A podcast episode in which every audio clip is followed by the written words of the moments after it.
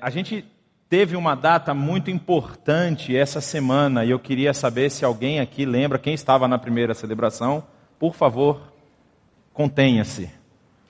Quem lembra? O que, que aconteceu essa semana? Vamos ver se alguém pode me dar uma luz. Uma data que comemora alguma coisa ou que relembra alguma coisa. 25 teve o quê? O dia de, do aniversário de São Paulo. Era quase isso que eu queria. O dia 25 é o dia que o São Paulo foi campeão da Copinha. Mas tem outra coisa. É porque assim, o São Paulo está tão ruim, né? Que qualquer coisa a gente está comemorando. Ganhou o Paro Ímpar, a gente está comemorando já. Então, Copinha é título internacional para a gente. É, teve outra coisa. Alguém vai lembrar? Vou entregar. Lembraram agora? Nós vamos falar hoje sobre tolerância. E no dia 21 de janeiro é relembrado mundialmente, é, como, é considerado o Dia Mundial da Religião. E em, no Brasil, esse dia foi transformado no Dia Nacional do Combate à Intolerância Religiosa, dia 21 de janeiro. E hoje, especificamente, 27 de janeiro, é o Dia Internacional em Memória das vítimas do Holocausto. Vocês sabem que a gente precisa colocar isso na nossa memória. Você pergunta assim, mas por que? Todo mundo sabe. Não. Já existem alguns lugares que estão tentando apagar isso. Existem alguns lugares que estão dizendo que o holocausto é invenção.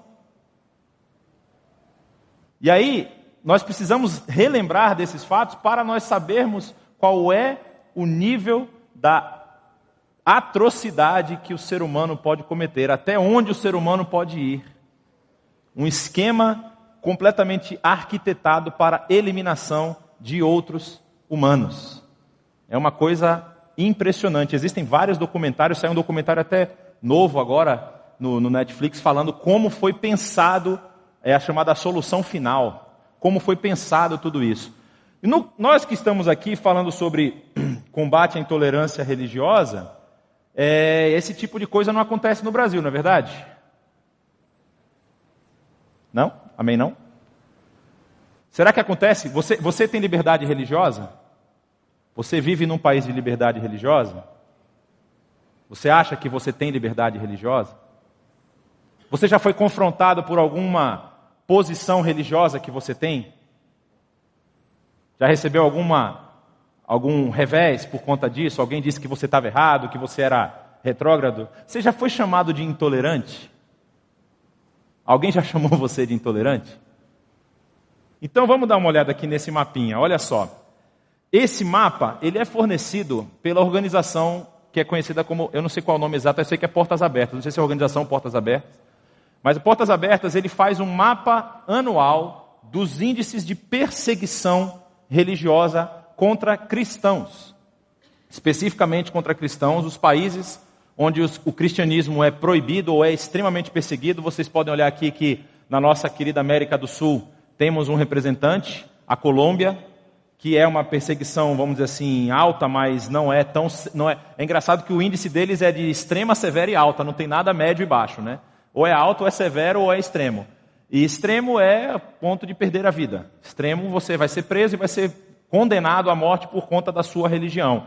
É, é perseguição severa muitas vezes é pressão social, pressão do governo, pressão dos seus, é, das pessoas que te cercam. E no caso aqui da, da Colômbia, que é um caso muito interessante, é pressão por conta das Farc, do narcotráfico. Porque a igreja lá estava fazendo um trabalho de transformação da sociedade e as Farc estavam ameaçadas no seu reino, no seu império, porque o pessoal estava comprando menos droga. Então igre... a igreja hoje ela tem sofrido perseguição por conta disso. Mas você vê aí, tem países muito interessantes. Lá no canto, perto do Japão, está a Coreia do Norte, e a Coreia do Norte ainda é na lista o país com maior perseguição religiosa, perseguição aos cristãos do mundo. Isso já tem três ou quatro anos que a Coreia do Norte é o número um. E aí você vê esse grande amarelo acima ali que é a Rússia. Aí você se pode até se perguntar, mas na Rússia, como assim a Rússia tem perseguição religiosa? Contra cristão, os russos não são ortodoxos? A igreja ortodoxa russa não é uma das, das, das igrejas que tem lá depois que da divisão, da grande cisão do Oriente, que a igreja católica romana ficou com a Europa e a igreja é, vamos dizer, ortodoxa, que é o nome deles, se dividiu lá nos cinco patriarcados, como é que os russos sofrem perseguição? Eu estive com o Saião, a gente esteve no final do ano passado lá naquela região do leste europeu, para aquele curso de Bíblia que nós fomos é, passar lá para os pastores da região. E eu conheci um pastor e ele estava comentando com a gente, ele mostrou imagens e mostrou outras coisas. Ele estava comentando que. Ah, e ele faz o trabalho dele abertamente, não é um trabalho secreto. Ele faz o trabalho como um pastor batista na Rússia. A, a, cidade de Moscou ela tem 15 milhões de habitantes, mais ou menos. E hoje já um terço da cidade de Moscou é muçulmana. Um terço de Moscou está muçulmano, é, se tornou muçulmano. São principalmente muçulmanos que vêm da região ali do sul, da, da região do, do, do Cáucaso, onde é, ali na, nos Turcomenistão, Tajiquistão e outros estão ali, todo mundo que estão ali naquela região. E eles têm ido para a Rússia, para Moscou, por conta de trabalho, porque naquela região é difícil encontrar trabalho, e aí eles vão para Moscou e tem crescido grandemente a perseguição aos cristãos. Para vocês terem uma ideia, um tempo atrás a Rússia aprovou um projeto de lei onde é proibido evangelizar. Para você evangelizar, você precisa de uma autorização. Você tem que entrar num, numa secretaria especial, pedir uma autorização, falar: olha, eu sou pastor, minha função é essa, ou eu sou missionário, e com essa autorização você pode falar de Jesus para as outras pessoas. Se você for pego numa cafeteria com um amigo russo seu que não é cristão e você estiver falando de Jesus para ele, você pode ser preso, se você não tiver autorização. Então é isso que tem acontecido lá. E nós temos outros casos que são extremamente famosos, né? ali na região da Índia, do norte da Índia, no, no Bangladesh, outros países onde cristãos são é, é, a pessoa que se declara cristã, ela é espancada em praça pública, às vezes ela é decapitada. Tem vários casos que a gente conhece com relação a isso. E essa lista ela é montada da seguinte forma: eles têm um, um, um como é que diz, uma metodologia para dizer qual país é mais, é mais perseguidor, qual é menos perseguidor, para poder montar aquela, a, aquele índice de perseguição. Né? E eu achei interessante essa parte do que eles falam, porque eles falam de três impulsos fundamentais que é o impulso exclusivista, o impulso secularista o impulso exploratório. O exclusivista é obviamente porque a religião do outro sempre é melhor do que a nossa religião, ou ao contrário, né? a minha religião sempre é melhor que a religião do outro, então eu preciso impor a minha forma de ver, a meu ponto de vista, e se a pessoa não aceita esse ponto de vista, ela precisa sofrer e pagar por conta disso. E aí o que, que acontece? Nós temos o Islã como um dos principais impulsos exclusivistas, o hinduísmo, o budismo, principalmente naquela região da Ásia. Judaísmo, por exemplo, cristãos em Israel são perseguidos por judeus ortodoxos. Então não tem ninguém limpo nessa história, nessa brincadeira aí. Cristianismo, ou seja, cristãos perseguem cristãos porque são de denominações diferentes. E aí eu acho que a minha interpretação é a mais correta, a interpretação do outro está errada, ele precisa mudar dele, senão ele merece apanhar por causa disso. Comunismo, ah não, questões étnicas, né, religiões étnicas. É, aí a questão secularista, você tem o comunismo e o humanismo secular, que envolve questões filosóficas, questões de pensamento de academias, e aí a academia se choca com a religiosidade, e aí diz que vocês são malucos porque vocês pensam assim e tudo mais. E você tem, por último, a questão exploratória, que é a autoridade política. Nós tivemos ultimamente, nos últimos dias aí um discurso que até me assustou um pouco na, no nosso país aqui do norte, que está sofrendo toda essa crise é, migratória e política, e aí o, o, o presidente fala assim: é, nem eu não tenho medo nem de Deus. Ou seja, ele se coloca numa posição realmente de controle absoluto de todas as situações do país, né? Então, nem Deus, eu não, não, não temo nem a Deus. É, é ok, vamos ver o que, que isso vai dar daqui para frente. E a questão do capitalismo. No caso da Colômbia, é bem provável que seja essa a, principal motor que causa esse tipo de perseguição. Você pega, por exemplo, situações de pastores, eu conheço alguns, que pastoreavam favelas no Rio de Janeiro. E estão lá 3, 4, 5 anos e começam a mudar a situação das, daquela comunidade. E os traficantes falam assim: é melhor vocês pararem, porque está diminuindo aqui o tráfico. É melhor vocês reverem o conceito de você quer continuar vivo, então você para de pregar o evangelho. Então existem todas essas possibilidades, essas formas, e eles montam é, uma hierarquia de quais situações é, é, a igreja pode enfrentar nesses lugares e vão montando aquela lista dos países perseguidos. Essa lista está disponível no site deles, se vocês quiserem, tiverem curiosidade. Lá no site da Portas Abertas você consegue ver esse mapa completo, interativo, você clica nos países, você vê qual é a situação, o que, que tem acontecido lá. E essa é a situação de 2019, como nós podemos ver aqui. Aí eu achei uma questão muito interessante, porque o Brasil, é, nos últimos anos aí de governo é, PT e tudo mais, ele tinha tomado algumas, ele na verdade não tinha tomado algumas atitudes que nós como cristãos julgávamos importante. Organizações cristãs se posicionavam, mas o governo brasileiro não.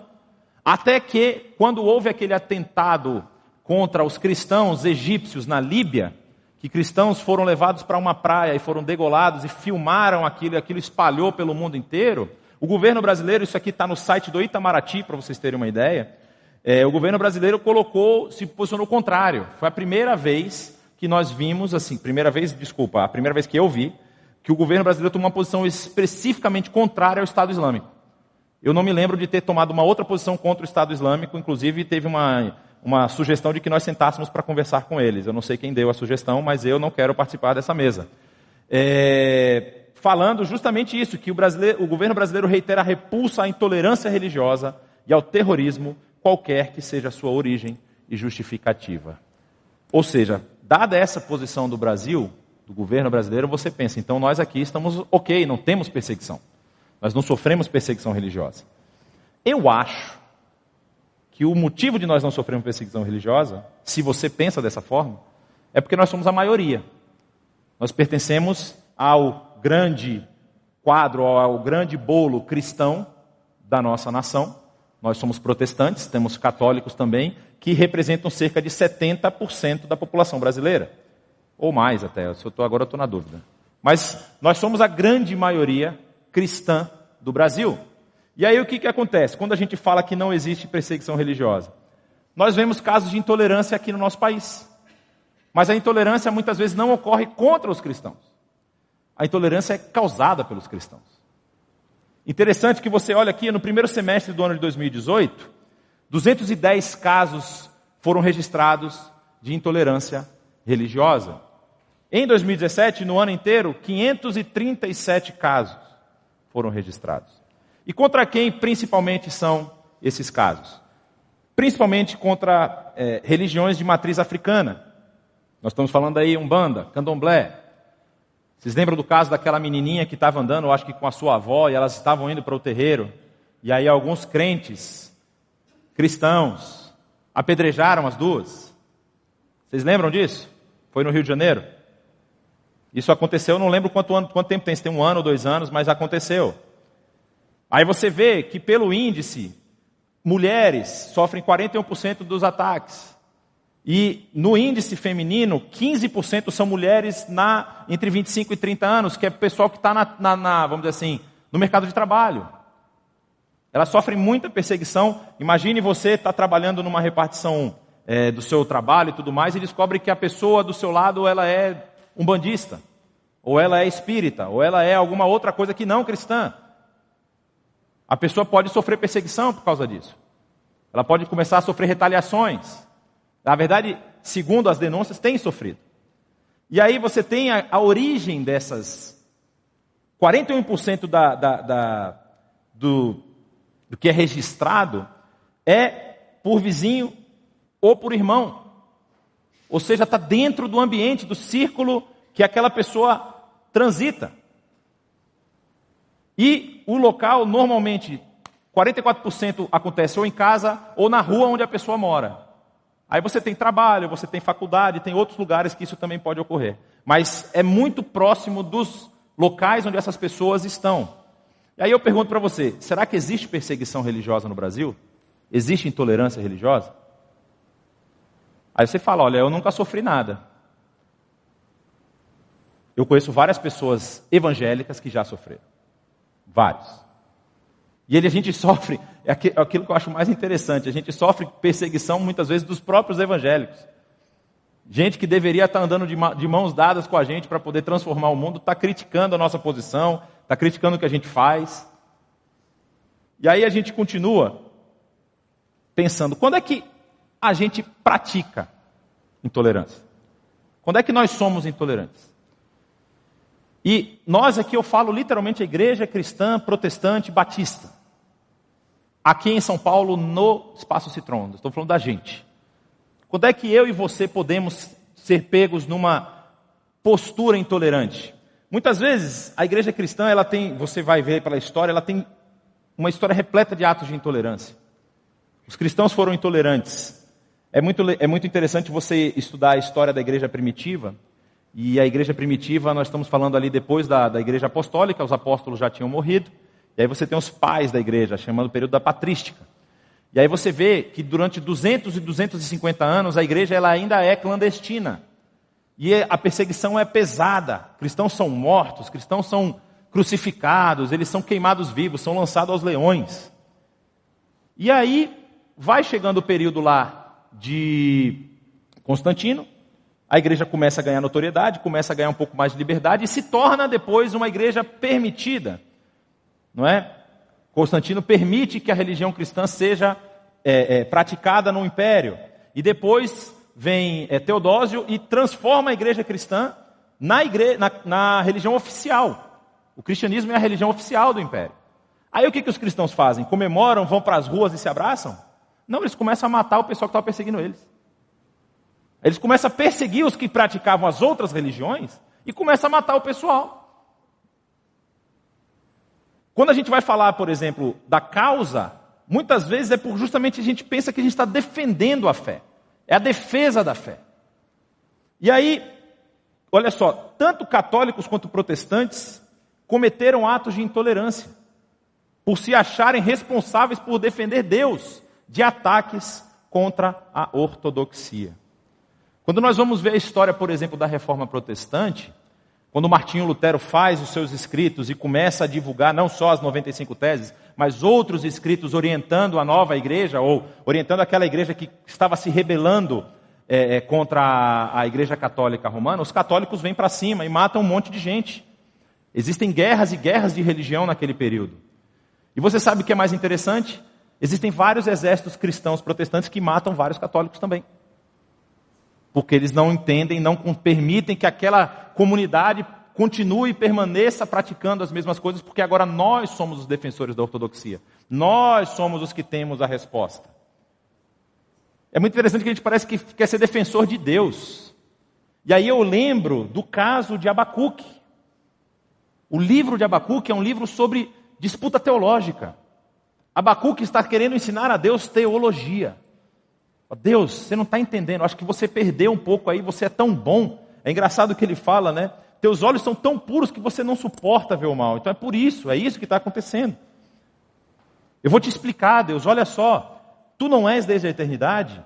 Meu Deus, meu santo, tu não morrerás. Na cabeça de Abacuque, Abacuque está brigando porque Deus avisou para ele que viria um exército pagão para dizimar a cidade de Jerusalém, para acabar com o império, porque o império estava corrompido o reino de Israel estava corrompido, o reino de Judá estava corrompido, com idolatria, com um monte de coisa que Deus já havia proibido. Aí Abacuque fala para Deus, mas Deus, se eles vierem aqui e destruírem o seu templo, não tem mais como a gente te adorar. Então deixa que eu vou te defender. Pode deixar que a gente não vai deixar isso acontecer.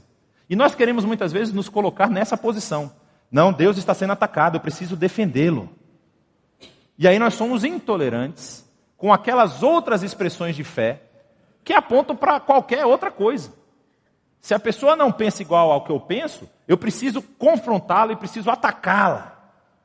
Isso tem N exemplos. Você lembra da contra-reforma? Quantas pessoas foram queimadas porque foram consideradas hereges? E eu achei interessante, eu falei no primeiro, no, no primeiro, na primeira celebração, existe uma batalha que é a coisa mais interessante de todas, a Batalha de Münster, na Alemanha, que Münster foi uma cidade que se fechou com os anabatistas. Era uma cidade anabatista. E os anabatistas, eles ficavam meio que no meio, entre os protestantes e os católicos. Eles romperam com o catolicismo em algumas áreas e não assumiram a, a, a, a vamos dizer assim, a reforma numa outra área. Eles ainda tinham algumas coisas que eles faziam diferente. Aí o que, que acontece? Para lutar contra os anabatistas, os protestantes e os católicos juntaram os exércitos e mataram todo mundo. Lá na cidade de Minster, hoje, na Catedral de Minster, você tem as gaiolas, até hoje, que as pessoas ficavam aprisionadas até morrer, que eram colocadas lá como exemplo. Que exemplo de cristianismo, não é? Bonito isso, vocês não acham? Vamos defender Deus. Será que Deus precisa de defesa? Será que Deus precisa que a gente tome essas posições assim tão extremas e severas, com a, defendendo a ortodoxia, defendendo o que é correto? Mas a gente precisa ter um pouquinho de atenção. Porque o ser tolerante, o praticar a tolerância, não significa que nós devemos também aliviar a mensagem. E é sobre isso que eu queria pensar com vocês um pouco. Nós temos um histórico de intolerância. Nós podemos ler a história e vamos ver quantas vezes atos de intolerância e de violência foram causados em nome de Deus. Mas o fato de eu não permitir ou não querer que isso continue acontecendo não me dá o direito de querer mudar a interpretação, mudar o que foi passado de geração em geração, desde a época dos apóstolos até o próprio Senhor Jesus, os profetas e a aliança que Deus fez lá com Abraão. Nós não temos o direito de mudar isso. E é isso que a gente vai ver um pouco hoje. Nós vamos estudar aqui um pouco o caso de Jeremias. Jeremias, que é um profeta que é do final do período do Reino do Sul, o Reino de Judá. O Reino do Norte já havia sido é, destruído pelos é, assírios.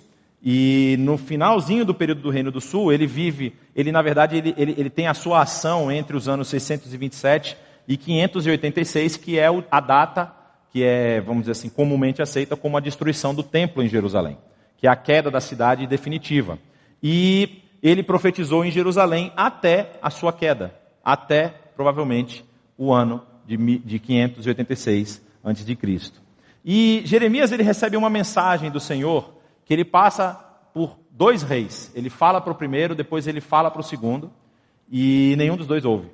Só para ficar bem claro, já para vocês não esperarem ter um final feliz, não tem. Nenhum dos dois reis ouve, e o que Deus prometeu acontece.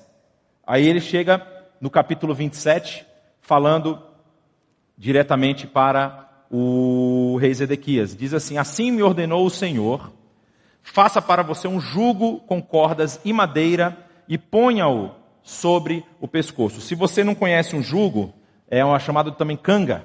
Lá no Nordeste você vê muito isso aí. Você vê isso em cavalo, em jegue, em boi. Você coloca aí o pescoço, é uma madeira que vai em cima do pescoço do, do animal e uma corda que trava o pescoço dele para quando um mexer, o outro. Essa é uma canga dupla, né? para quando ele for para um lado e for para o outro, a, a, o outro animal vá junto. Existe aqui é um, um lado só, que é usado para você arar a terra. Você prende um arado no, atrás e bota o animal para andar, e ele vai fazendo o serviço. Lá no verso 12 desse capítulo, ele diz o seguinte: Eu entreguei a mesma mensagem ao rei Zede, a Zedequias, o rei de Judá, dizendo: Coloquem o pescoço sob o jugo do rei da Babilônia, sujeitem-se a ele, e ao seu povo, e vocês viverão. Nesse capítulo, se você quiser ler depois, você vai ver que a mensagem de Deus para Jeremias era muito simples. Jeremias vai lá, fala para esses reis, e não era só para falar para o rei de Judá, ele tinha que falar para os reis da região, o rei de Amon, o rei de Moabe, manda a mensagem para eles dizendo: se sujeitem ao rei da Babilônia. Porque não é por acaso que ele está indo para isso, sou eu que estou enviando esse exército contra vocês. Essa é a mensagem. E a mensagem era uma mensagem de esperança. Vocês vão perder o império, vocês vão perder o reino, mas vocês vão permanecer vivos. Será que você trocaria o império pela sua vida? Não sei. Alguns talvez não. Mas a ideia é justamente essa: olha, vocês vão ficar subjugados ao domínio babilônico, mas vocês vão viver. É só isso. E essa foi a mensagem que é, Jeremias passou para o rei Zedequias. Aí no capítulo, no capítulo seguinte, Diz o, diz o texto: no quinto mês daquele ano, o quarto ano, no início do reinado de Zedequias, rei de Judá, Ananias, filho de Zur, de Azur, profeta natural de Gibeon. Quando eu falei aqui há uns domingos atrás sobre a vida de Salomão, eu falei de Gibeon. Gibeon era aquele lugar onde se praticava culto a Baal. Era um dos lugares que não haviam sido destruídos na conquista da terra. E enquanto o templo não havia ainda sido construído, até Salomão foi a Gibeon prestar culto a Deus. E ali fazia-se um sincretismo religioso. E esse profeta Ananias vem daquela região. E aí disse-me no templo do Senhor, na presença dos sacerdotes e de todo o povo: Assim diz o Senhor dos exércitos, Deus de Israel: Quebrarei o jugo do rei da Babilônia. Em dois anos trarei de volta a este lugar todos os utensílios do templo do Senhor que Nabucodonosor, rei da Babilônia, tirou e levou para a Babilônia. Também trarei de volta a esse lugar Joaquim, filho de Joaquim, que foi o primeiro rei, que foi levado na primeira chegada dos babilônicos rei de Judá, e todos os exilados de Judá que foram para a Babilônia. Diz o Senhor: Pois quebrarei o jugo da Babilônia. Então, você percebe que tem uma mensagem completamente oposta. Jeremias está lá falando: Olha, Deus está me dizendo que vocês precisam se subjugar, vocês precisam largar o reino, esqueçam isso, e a gente vai viver. E aí vem um outro profeta, e fala uma mensagem completamente contrária. Deus vai quebrar o jugo. Vocês podem ficar tranquilos. Nada disso que ele está falando vai acontecer. E é interessante que Jeremias ele fala várias vezes e várias coisas acontecem com ele. Ele é um dos profetas que mais apanhou por conta disso. Aí o profeta Jeremias respondeu ao profeta Ananias, diante dos sacerdotes de todo o povo que estava no templo do Senhor. Olha a mensagem de Jeremias agora, ele fala: Amém. Que assim faça o Senhor. Que o Senhor cumpra as palavras que você profetizou, trazendo os utensílios do templo do Senhor e todos os exilados da Babilônia para este lugar. Entretanto, entretanto, ouça o que tenho a dizer a você e a todo o povo. Os profetas que precederam você, a você e a mim, desde os tempos antigos, profetizaram guerra, desgraça e peste contra muitas nações e grandes reinos. Mas o profeta que profetiza prosperidade será reconhecido como verdadeiro, verdadeiro enviado do Senhor, se aquilo que ele profetizou se realizar. Então a postura de Jeremias não mudou. A mensagem que ele tinha a falar não mudou. Mas ele toma um, ele, ele faz um, um, um approach diferente. Ele falou: não vou aliviar a mensagem. Eu não vou duvidar do que Deus me falou. Mas eu vou colocar agora a responsabilidade para cima dele. Você não está dizendo que Deus vai libertar? Que maravilha que isso aconteça. Mas eu só quero te lembrar que nós temos um histórico de outros profetas que também pregaram destruição e guerra. Agora, você vai ser reconhecidamente o profeta do Senhor se o que você disse se cumprir. E essa, muitas vezes, deveria ser a nossa atitude. Nós pregamos um evangelho e nós queremos muitas vezes tomar posição e atitude, queremos ter uma, uma ação mais energética contra outros que vêm com outras mensagens que não são a mesma mensagem. Mas nós devíamos fazer o seguinte: Amém. Quando alguém chega para você e fala assim: Olha, vocês são muito radicais. Qual o problema se duas pessoas do mesmo sexo se amam? Não é amor? Não tem problema com isso. O que vocês estão falando aí já passou, isso foi lá da época de Jesus, lá da época dos apóstolos. Não existe mais isso, a sociedade evoluiu. E a nossa resposta tem que ser: Amém. Que assim se cumpra, que Deus realmente ame essas pessoas, que Ele realmente faça como você está falando. Mas só que eu tenho aqui um histórico no texto e na interpretação da igreja que não me permite mudar o meu pensamento. Então vamos descobrir quem é que está falando a mensagem do Senhor quando o justo juiz vier julgar. Eu não vou mudar a minha atitude. Eu não vou mudar o meu posicionamento. Se o meu posicionamento está fincado na palavra de Deus, eu não posso mudar. Isso não significa que você vai partir para a agressão. Isso não significa que você vai ser violento. Isso não significa que você vai ser enérgico. Enérgico no sentido assim de. de né, nem, nem enérgico, acho que não é bem a palavra, que você vai romper relações. Você pode ter relações, até porque você pode ter uma ponte de transformação para a vida da outra pessoa, se você se mantiver fiel à palavra. E nós somos forçados o tempo todo a aliviar o texto bíblico. Nós somos forçados em inúmeras formas, e nós estamos falando aqui, eu falei da questão de, de, homossexualismo, mas nós somos forçados muitas vezes a fazer vista grossa com, relações, com relação a finanças. Você trabalha numa empresa, a empresa está cometendo fraude. Não, mas para com isso, deixa aí uma vez, todo mundo faz. nós precisamos nos posicionar. Nós precisamos ter certeza daquilo que nós acreditamos. E aí o texto continua dizendo o seguinte: Então o profeta Ananias tirou o jugo do pescoço de Jeremias e o quebrou. Disse diante de todo o povo: Assim diz o Senhor: É deste modo que eu quebrarei o jugo de Nabucodonosor, rei da Babilônia, e o tirarei do pescoço de todas as nações, no prazo de dois anos. Ele ainda coloca um prazo, num prazo de dois anos. E diante disso, o profeta Jeremias se retirou. O profeta Jeremias podia ter orado ao Senhor como Elias fez. Elias não orou ao Senhor pedindo que Deus se manifestasse, Deus mandou fogo do céu e queimou toda a sua oferta. O que, que aconteceu em sequência? Elias pega os seguidores que estavam com ele e fala: ó, Vamos matar esse pessoal aqui. E passou a espada na cabeça de todo mundo. Todos os seguidores de Baal, os, os sacerdotes de Baal foram mortos. Jeremias podia orar: Senhor, fulmina esse cara. Acaba com esse negócio. O Senhor vai deixar essa afronta acontecer? Mas ele se retira. Ele dá espaço. E aí o Senhor volta a falar com ele, depois que o profeta Ananias quebrou o jugo do pescoço do profeta Jeremias, o Senhor dirigiu a palavra a Jeremias. Vá dizer a Ananias: Assim diz o Senhor: Você quebrou um jugo de madeira, mas em seu lugar você fará um jugo de ferro. Assim diz o Senhor dos Exércitos, o Deus de Israel: Porei um jugo sobre o pescoço de todas essas nações para fazê-las sujeitas a Nabucodonosor, rei da Babilônia, e elas se sujeitarão a ele até os animais selvagens estarão sujeitos a ele. Disse, pois, o profeta Jeremias ao profeta Ananias: Escute, Ananias, o Senhor não o enviou. Mesmo assim, você persuadiu essa nação a confiar em mentiras. Por isso, assim diz o Senhor: Eu vou tirá-lo da face da terra. Este ano, ele não tinha falado que em dois anos Nabucodonosor ia ser destruído? Ele falou ainda: Este ano você morrerá, porque pregou rebelião contra o Senhor. E o profeta Ananias morreu no sétimo mês daquele ano.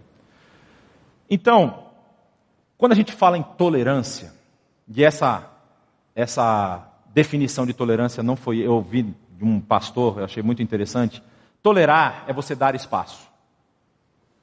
Dar espaço para que as outras pessoas possam ter opiniões divergentes, permitir que outras práticas religiosas possam ocorrer, e aqui tem uma questão importante no Brasil, desde que elas não firam as leis.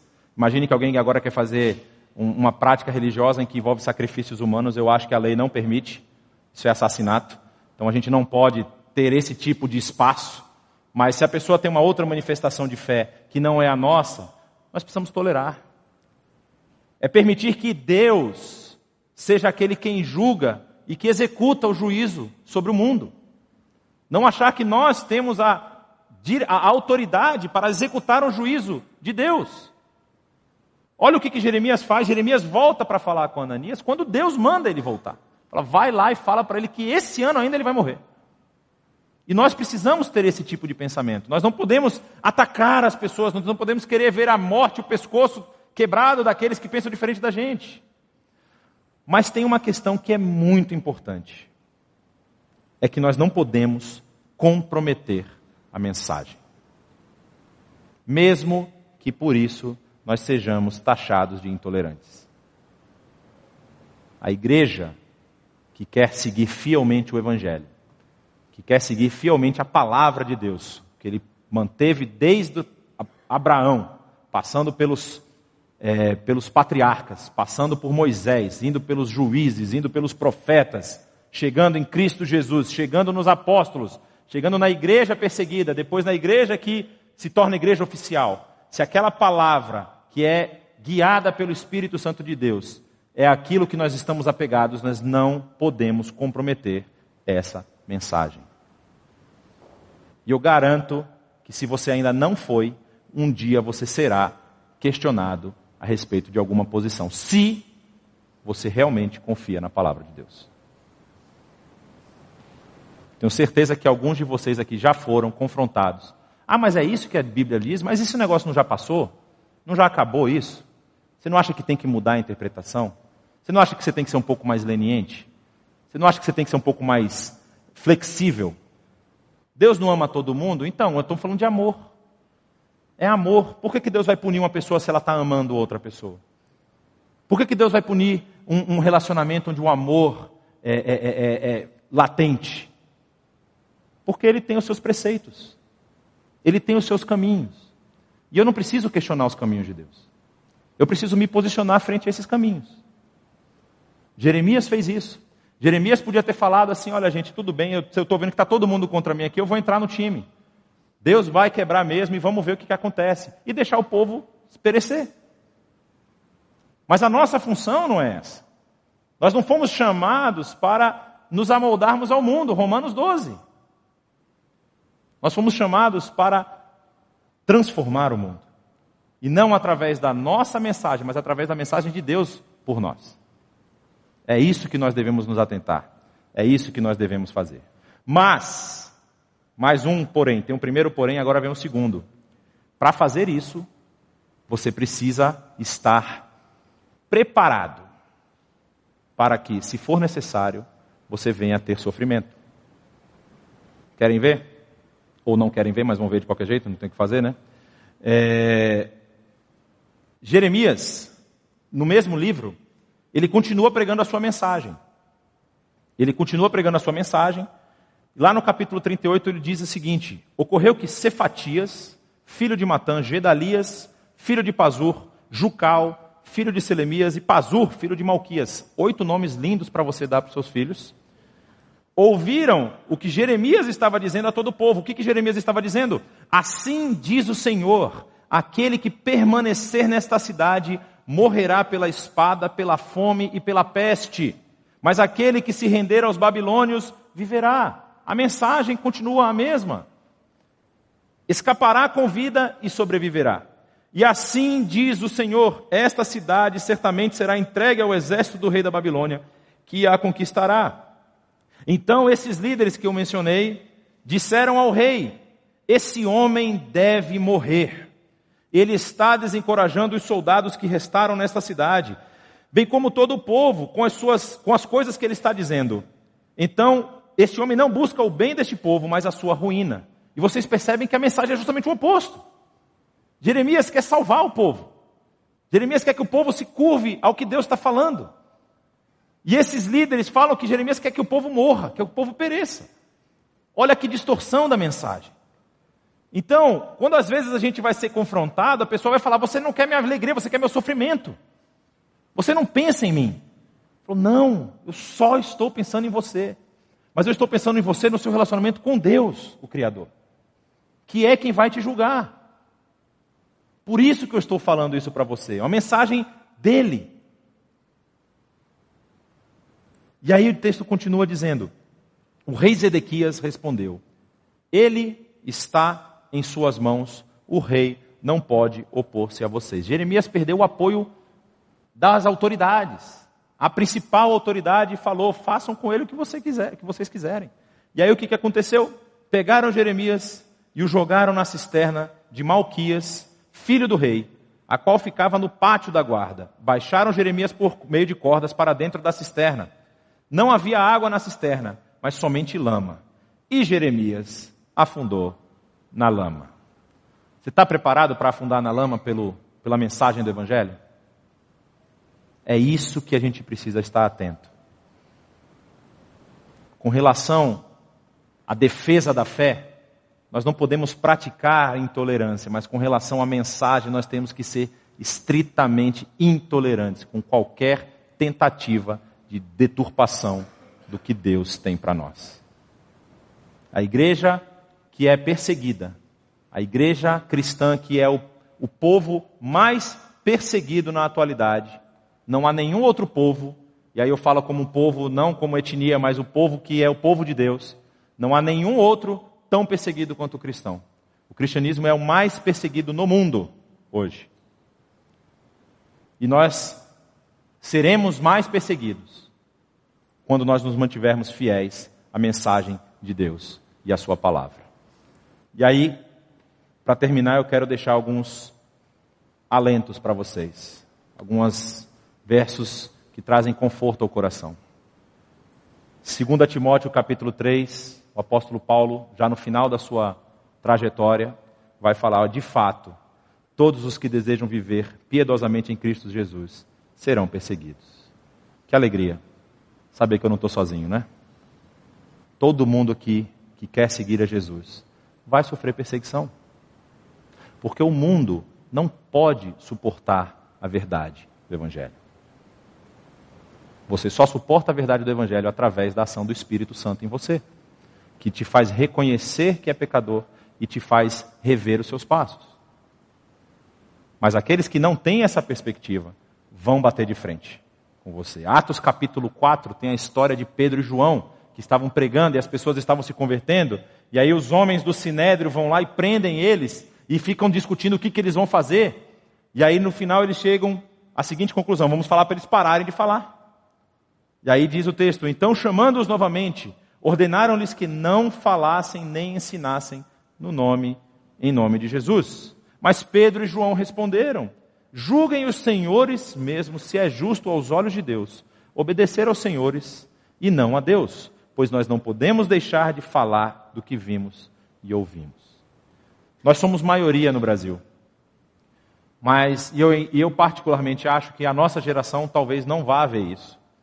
Mas eu não duvido que na, de um tempo mais para frente seja proibido também no Brasil pregar o Evangelho. Ou um Evangelho puro e simples, baseado no texto bíblico. Se não vai ter aí umas dobras legais e jurídicas forçando que a gente pare de falar de alguns temas que estão lá na Bíblia porque isso fere o sentimento de algumas pessoas.